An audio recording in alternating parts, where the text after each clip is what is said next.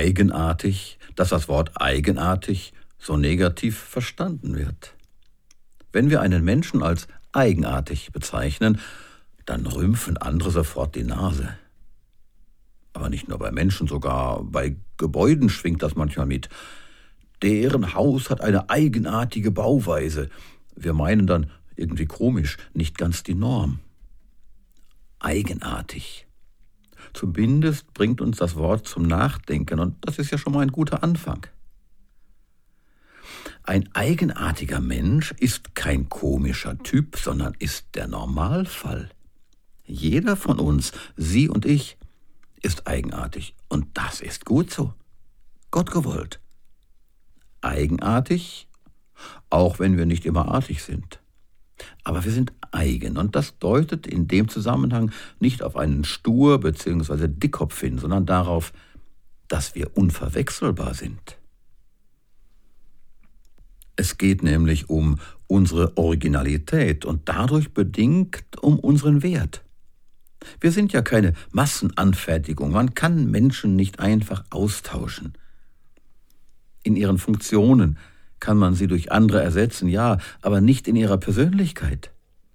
Ein zweiter Ehepartner kann ein toller Ehepartner sein, aber er ist anders als der erste. Ein neuer Chef oder Pfarrer kann beruflich besser sein, aber er ist nicht der alte, jeweils ein anderer Mensch. Auf jeden Fall immer ein Original. Und viele sind sogar noch originell. Wir sind im positiven Sinne eigenartig. Mit unseren Gedanken, mit unseren Werten, mit unserer Art zu reden, mit unserer Liebe, unserem Lachen. Sowas macht doch unser Wesen aus. Man könnte auch sagen, unser Profil. Nur wer ohne eigenes Profil ist, hinterlässt keine Spuren. Oder die Spuren sind wie die von allen anderen austauschbar, schnell vergessen, eigentlich nichts Besonderes. Menschen, die sich immer und überall anpassen könnten, das Sein, die so sein wollen, wie andere sind und dabei ihre wertvolle Originalität verkümmern lassen. Vielleicht sind sie labil und trotzdem sehr wertvoll. Vielfach erwartet ja die Gesellschaft, dass wir funktionieren, damit der Laden läuft. Und dann geraten wir in Stress und tun, was erwartet wird und verlieren uns vielleicht darüber selbst. Mich wundert nicht, wenn dann jemand klagt, eigentlich bin ich ganz anders, aber ich komme so selten dazu. Wer bin ich, wenn mich keiner sieht?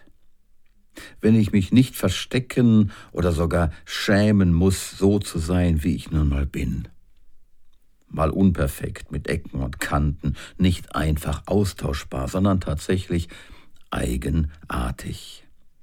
Ich jedenfalls habe gelernt, Gott für meine Eigenartigkeit zu danken, für den unverwechselbaren Wert, den er mir gegeben hat. Das war's mal wieder von mir.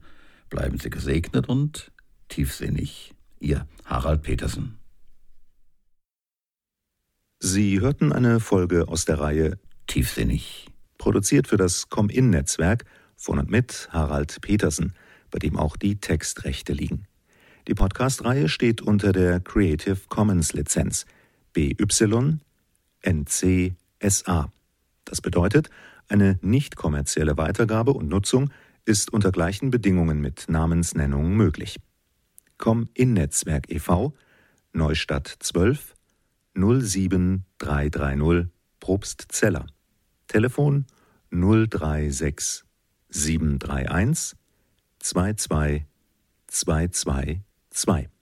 E-Mail info at com-in.de und im Internet www.com-in.de